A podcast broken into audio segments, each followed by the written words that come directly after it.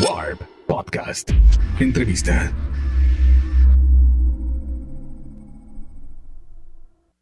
Hola queridos, mi nombre es Oscar Adame, soy editor de Warp y hoy vengo a presentarles una entrevista con Aurora.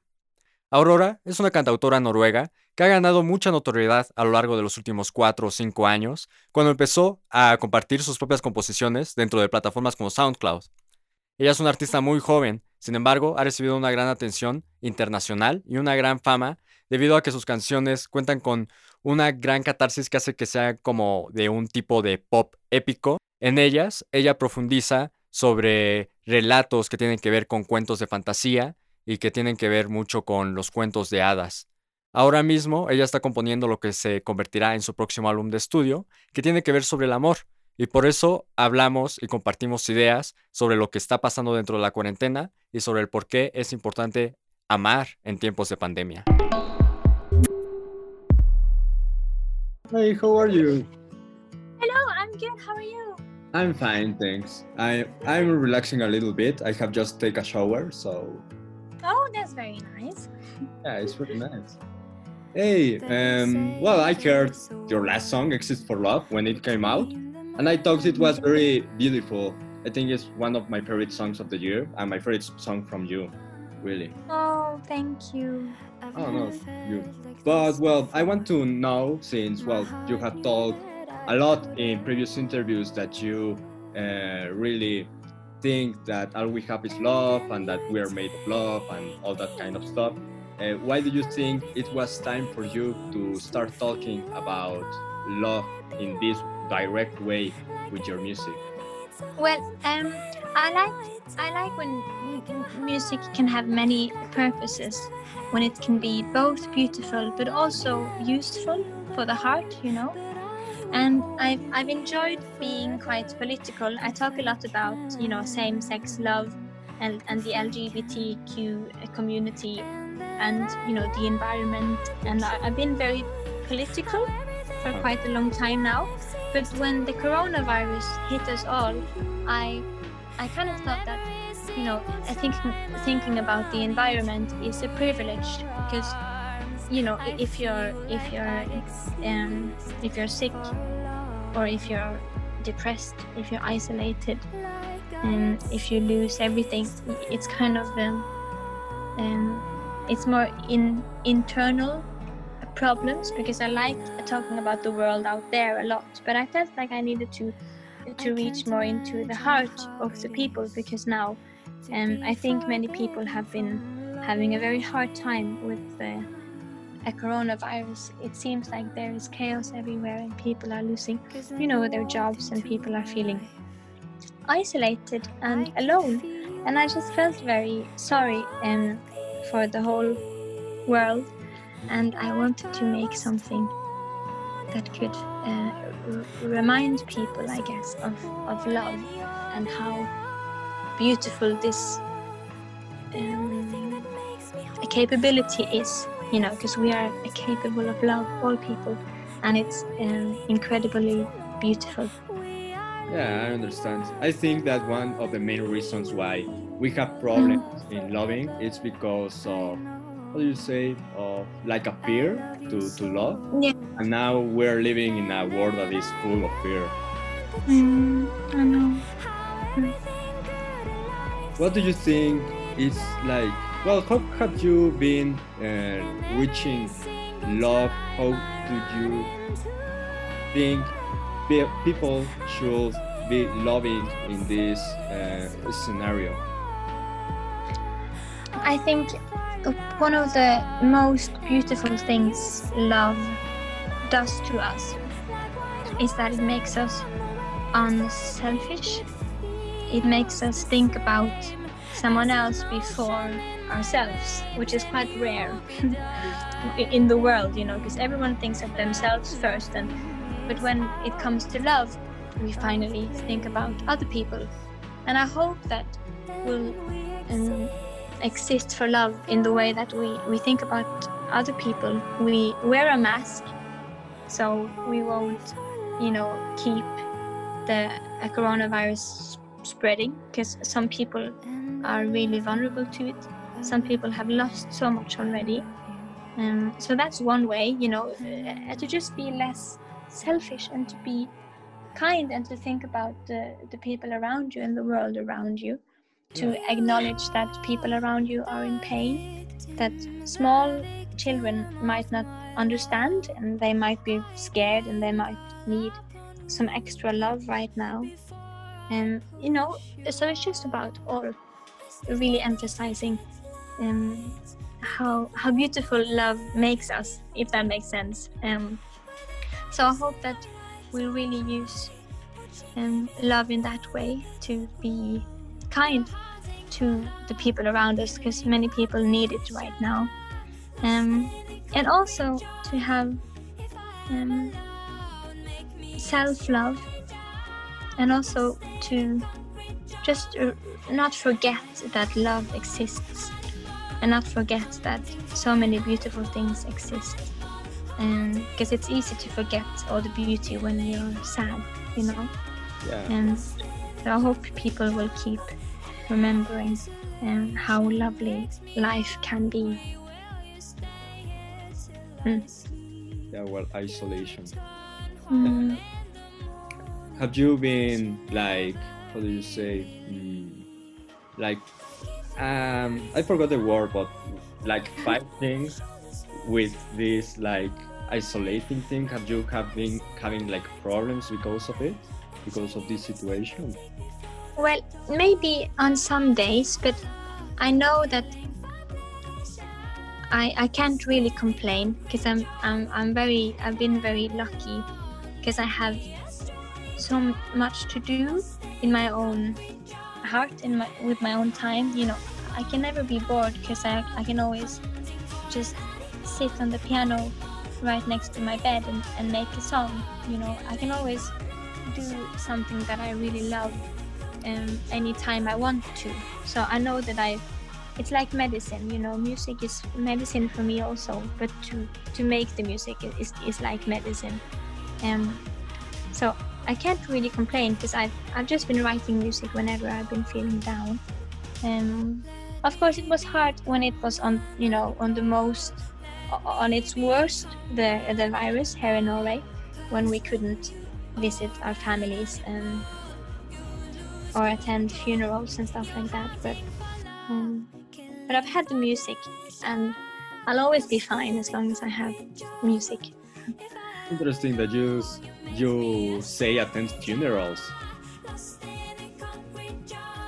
Well, I know that many people, including myself, um, when you lose, if you lost someone during the corona time, not because of the virus, but um, it's been so restricted how many people can attend the funeral. So I know that many people have um, not been able to go to the funeral to the people they've lost um, because it wasn't allowed to be too many uh, in, in a room, you know. Mm. And that's one more reason I think why it's so important to not um, forget how much people already have sacrificed. Um, you know, when people walk outside and not, and when they don't think about um, the, the the the rules, or when they don't think about spreading the virus more. Um, I, I always think about everything people have already sacrificed. That is important to keep to keep um, fighting against the virus and against the, the the spread of it. Also, that you that you made uh, like a, a session, like a, a, a little concert, the, the Exit for Love sessions, and I really like them. It was very, I think, very clever for you or your team to put the musicians on on a TV screen and you talking to them uh, on on the TV screen. I, I thought it was like a very wise idea to like represent the way that we are socializing like right now. Yeah. Yeah, I know it's very strange. I wanted to to to just emphasize, you know, the time we're in, but also to remind people that we can still connect. Luckily, we are living in a time where it's way more easy to connect with each other uh, from afar than before.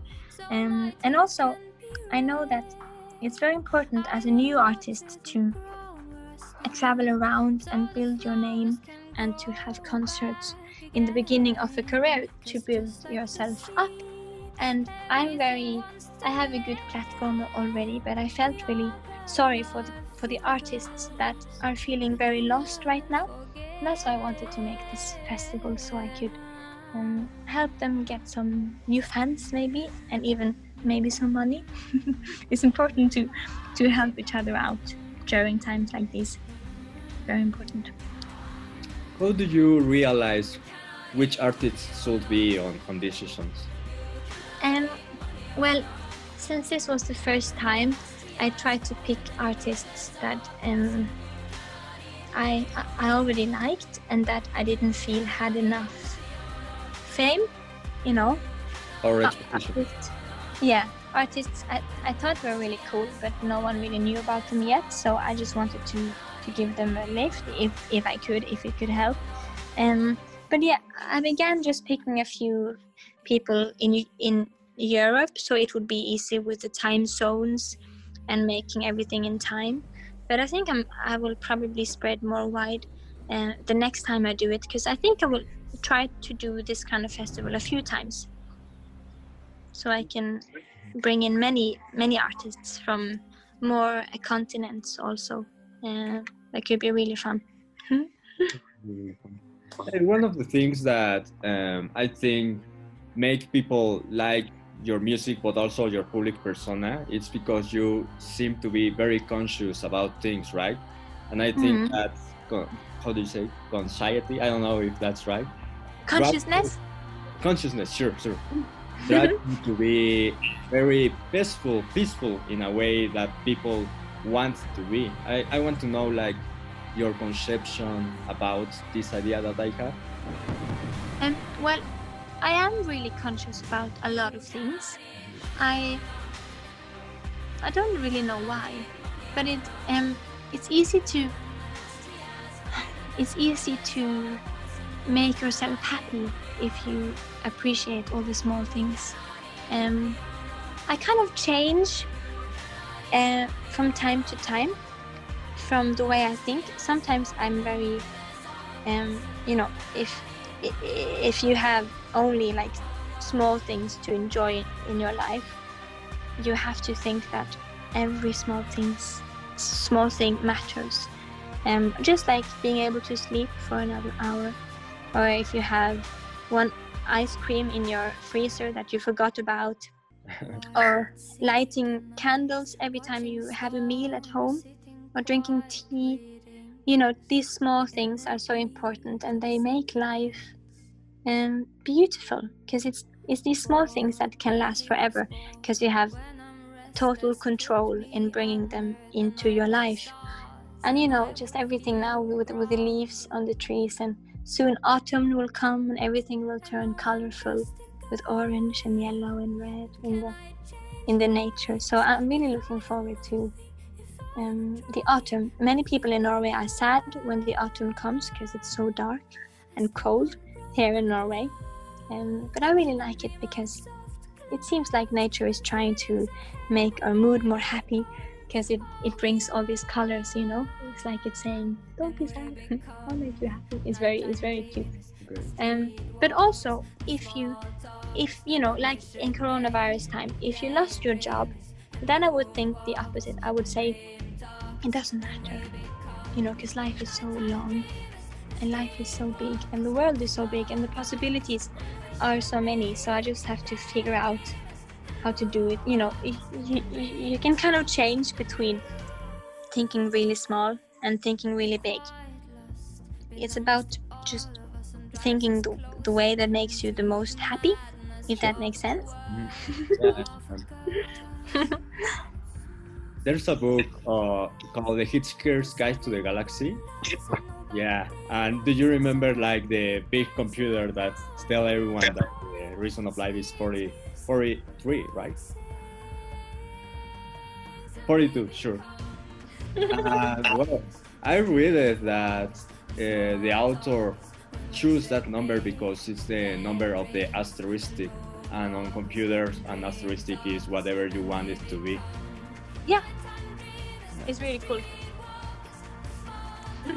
but yeah, but it's it's true the what you're saying, and that you you can you can make it whatever you want to be, whatever makes you the most happy, and everything. It's very cool. And that's what you're saying, no? Like you have like the free will to think like very close about the things that matter you the most, but you can also Mm. like expand and and be like adventurous, now in some way. Mhm. Yeah, you can. You can. And it's it's important now when you know now especially when you have to stay inside and you can't really go out and do what you normally do. But then I think really small because then everything becomes more fun. Yeah. Oh, you have a dog? No, it's a dog of a how do you say of a neighbor, but I have five cats. They're they're really lovely. I love cats. They're the best. Do you have cats on your No. house? No? I travel too much, but I when I retire, I'm gonna get many cats. That's that's really nice. All the cats that I have, well, collected over the years, uh, were like on the street and asking Oh, to get my That's- house. nice. Yeah, That's so nice. You. Perfect. I think they, I don't know, like it seems to me like the things that he, that have gone through before I get them made them like have like, per, well, they have personalities, right? Yeah. Like very specific personalities. But I have like a cat that his her, her his name is Akira, and he was like locked down under um how do you say? Well when the rain and the water stops Mm. on the streets like he Yeah. was yeah and he couldn't get out of there. And he was alone a, a really long time like two days. It was Oh. yeah until we like get it out and now he's like the most needy cat in the world. He follows me around. He don't want to be alone. Never never. He's always like So sweet. well, I have more questions for you. I read it that you say, well, I saw on an interview that you say that all women were witches, and now, that now all women are witches too, uh, Mhm. but more the wise ones and the intelligent ones. I think that I really that I know what you're talking about, but I want to know, like, from your mouth what do you why do you think that all women were witches and our women are witches right now And well, I think for real that women are magic, and also many men. I think men can also be magic, uh, but there is something with women that is just um, mysterious and really powerful. Um, and also, I think that um, they, you know, when they burned women a long time ago for knowing too much about medicine or being too beautiful or too sensual or too clever, they burned them um, for being witches. And therefore, I think all women are witches. And because all women, you know, if you're too too smart or too beautiful or too clever, um, you would uh, probably have been burned many years ago. Um, and I think I think all of those women were innocent, and therefore I think all women, um, you know, it, it it could have been anyone, and it's really it's really fascinating to think about. I think definitely I would have been burned if I lived for a hundred years ago. Luckily, I don't. Um, but yes, but also I think um, when you think about witches and the moon and all of these magical things, I think the moon is a lady and that the sun is a man. Sure. And the earth is, is a lady, you know, like Mother Earth. Um, but it's like because of the sun, it's there is life on the planet, like the man and the woman, you know. So it's it's kind of all connected. Um, but yes, when I think about witches, I think about the moon, and um, I don't know. I feel a very strong connection with the moon, and I think many women do. Um, yeah, and the rest of it is a mystery. We will never know. a lot of of how do you say of cultures also think about the, the woman woman as if they represent nature in, in a Mm. Like big way, and and men are the like artificial and the things that that destroy, right? well,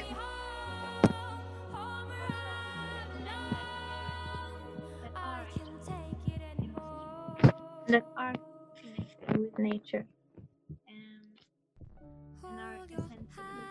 They they get as much punishment, you know, for not being Yeah. as as women for not being like um, the the macho man. Um, so I think there are both female and male victims of the macho culture, and that's why we all should be feminists, because then um, there would be less suicide, I think, in the world. Because I read somewhere that almost 70% of the suicides in the whole world are made by men. That's heartbreaking, and it makes sense because men aren't allowed to feel, you know Yeah. the yeah. same way as women are. So it's very sad, and it's clearly that it goes both ways. There are many victims of the macho culture. Um, yeah, very sad. So I think I think men can be both, but I I can. it- it suppose it, it depends what heart is inside the man because when you are given physical power it's easy to use it in the wrong way which many people do and so many people don't luckily I have just like one one last question because my time Mm-hmm. is running out. But I wanted to know like what is the first thing that you do when you wake up? Oh, Um,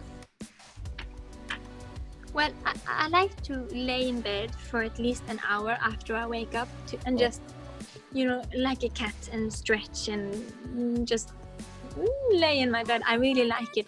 And now I have time for it anyway. So I, I love laying in bed for like an hour and just be like a cat. And then I usually boil my water to make a coffee. I drink like the cheap coffee with a powder that goes in the water. I don't have the good coffee. I have really bad coffee, but I really like the bad type of coffee. Really? And then I make the I boil the water for the coffee, and then I often sit on my piano and play a bit because you n- never know what kind of melodies comes out of your head when you just woke up. You know, it's kind of like Yeah, half your dreams and half, which is kind of cool that um, you have a bit of.